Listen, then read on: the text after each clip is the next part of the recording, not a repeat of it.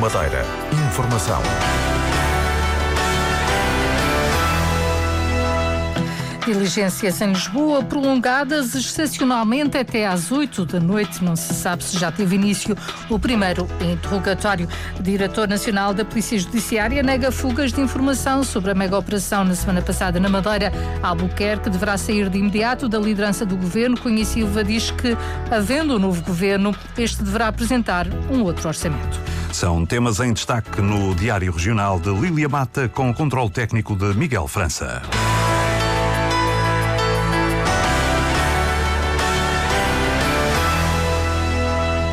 Boa tarde. Não se sabe se já terá começado o interrogatório aos detidos da mega operação da semana passada na Madeira.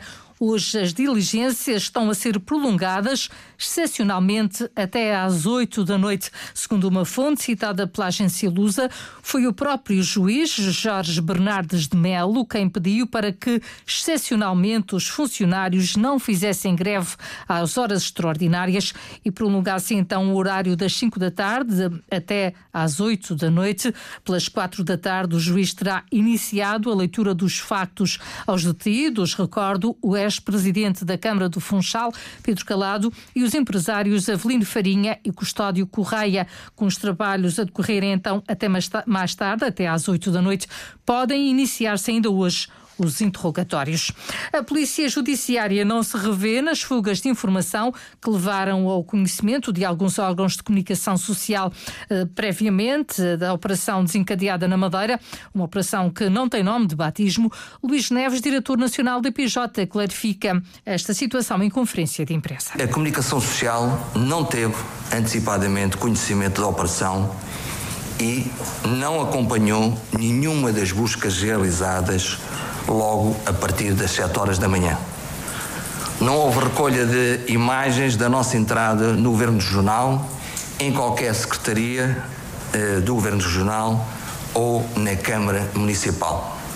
A prova disso é que durante todo o dia foram veiculadas pelos órgãos de comunicação social informações tais como locais buscados, alvos e outros dados com base em informações, como se veio a verificar posteriormente, completamente incorretas. A vinda em aviões da Força Aérea foi uma opção para a quantidade de pessoas e de material necessário para as diligências, bem como da prova feita na região, mais de uma tonelada. O embarque de 140 inspectores e 10 especialistas de polícia científica da área da informática e das pesquisas digitais em aeronaves da Força Aérea Portuguesa procurou, sobretudo, proceder ao transporte de vasto equipamento informático para realizar as buscas e a apreensão de documentos em meios digitais, mas também custos do erário público, bem como a proteção da imagem de visados. Afinal, os agentes que estiveram na Madeira foram 140 inspectores e 10 da área técnica e não 300. Dos inspectores regionais, 24 participaram na operação. Quanto ao timing, Luís Neves justifica com o próprio processo. Levámos estes dois meses a fazer a, a, preparar esta operação. Durante estes dois, três meses houve um conjunto de factos políticos que são do conhecimento de todos que ocorreram no nosso país e é evidente que a autonomia da, da Justiça, a autonomia do Ministério Público e da investigação criminal não pode fazer interromper essa atividade. Estou aqui quando quando a investigação tem uma determinada dinâmica, essa dinâmica não pode ser interrompida sob pena de aportar à investigação criminal gravíssimos prejuízos, de recolha de prova, naturalmente, é a única coisa que nos interessa é a recolha de prova e por isso eh, eh, as buscas foram feitas quando tinham que ser feitas. Uma operação que começou a ser preparada no final de setembro do ano passado. Foram executados 107 mandados de busca na Madeira e 25 no continente. Numa reação a esta conferência de imprensa da Judiciária, o advogado Paulo, o advogado Paulo Pita da Silva considera que houve de facto fuga de informação uma vez que jornalistas vindos do continente já se encontravam no terreno, Paulo Pita da Silva diz também que este é um ataque a toda a governação da região. Isto não é um ataque único e exclusivamente ao Partido Social Democrata, é um ataque a toda a forma de governação da região autónoma da Madeira, passando entre o Governo Regional e passando também a todas as câmaras. E não há nenhuma Câmara que não diga que não teve buscas, porque, ao que parece, e do que se transpareceu hoje, nomeadamente no público, é transversal... Eram pelo menos seis hoje no público, Seis não câmaras, mais seis câmaras, exatamente. Fora, fora do Funchal, mais seis. Ou seja, nós temos 11 câmaras, não é? Eh, na região. Sobraram poucas, eu não sei se sobrou foi alguma, não é? Eh, mas sim que porventura eh, sobrou e oportunismo daquilo que eu vi. Ouvido num especial informação na Antena Madeira, Paulo Pita da Silva também deixou fortes críticas ao tempo de detenção para os interrogatórios dos três detidos. Miguel Albuquerque prepara-se para oficializar muito em breve a saída da liderança do Governo Regional da Madeira.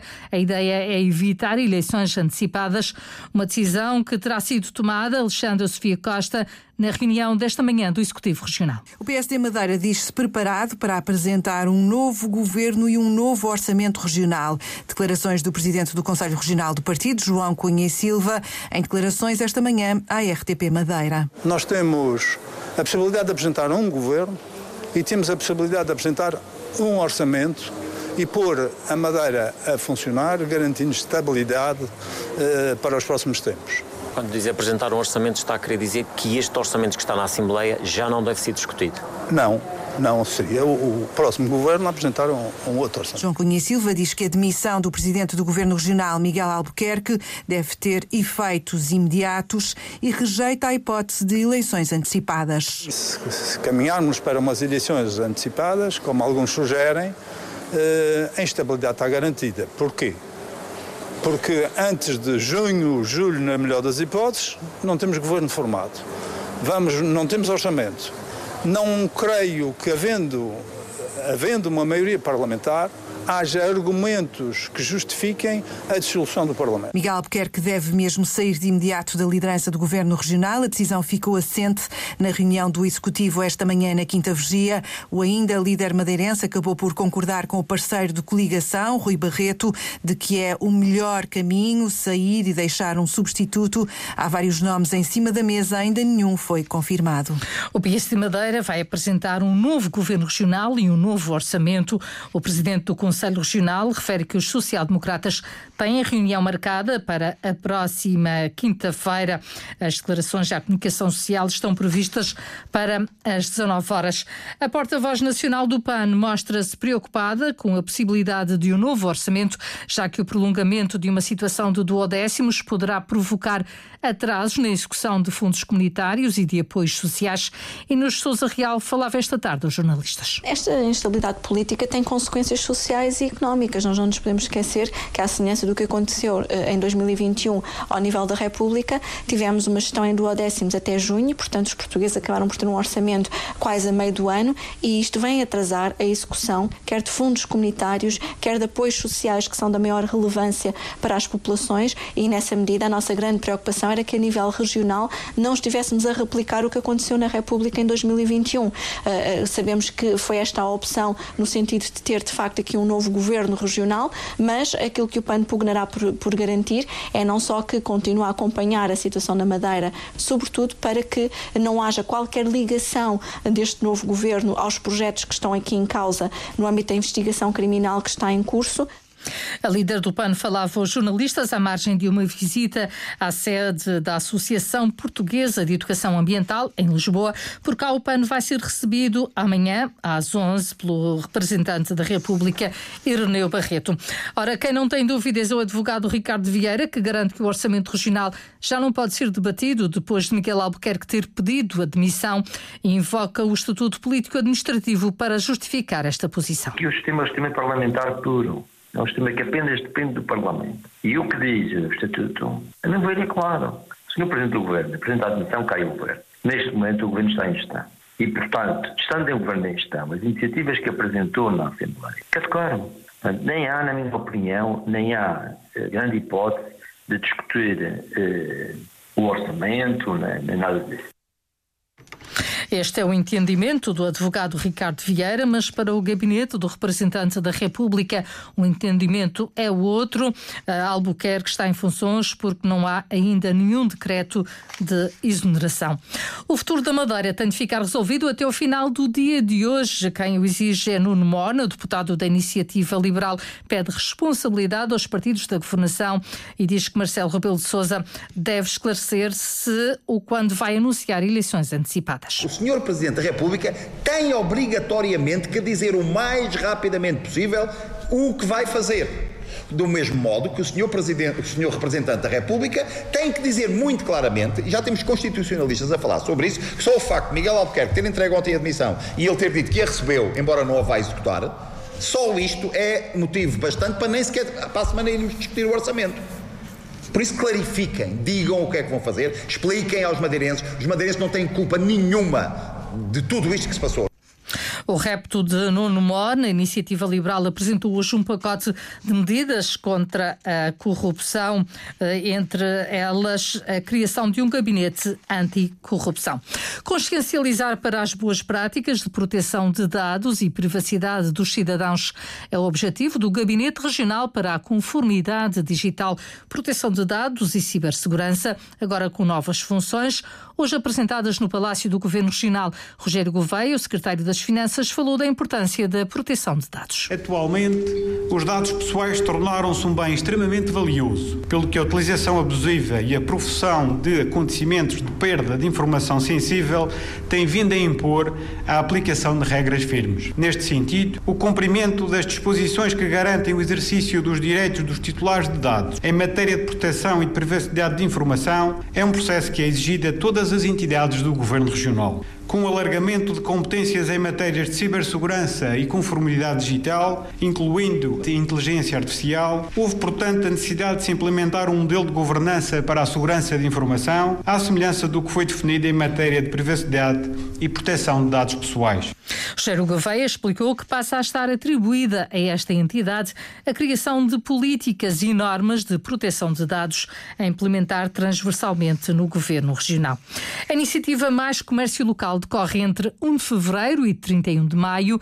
É uma iniciativa da Câmara do Funchal que permite que quem faça compras de 20 euros em estabelecimentos de comércio local fique habilitado a ser premiado com um voucher de 250 euros para usar nos espaços aderentes. No total serão premiadas 60 pessoas. Cristina Pedra, a Presidente da Câmara do Funchal, salienta o investimento da autarquia no comércio local. Com todo, toda a logística associada, representa um evento em que a Câmara Municipal do Funchal investe 37 mil euros no comércio local e tradicional. Desde o primeiro ano, que, desde 2021, que ao lançarmos esta, eh, esta campanha do Mais Comércio Local, tivemos o cuidado de usar e descentralizar por todas as juntas de freguesia, por todas as freguesias, uma vez que não nos parecia correto dinamizar apenas o eixo central. Jorge Veiga França, presidente da CIF, elogia a iniciativa pelos efeitos que tem no comércio local. É uma medida que me parece totalmente uh, adequada àquilo que são as nossas circunstâncias, as nossas vivências, aquilo que vai no sentido de melhorar uh, a economia eh, regional e, neste caso concreto, através do comércio local e mais comércio local. No ano passado aderiram 314 estabelecimentos de comércio local. As inscrições para os empresários deste ano têm início uh, a 1 de fevereiro e decorrem até 21 de março.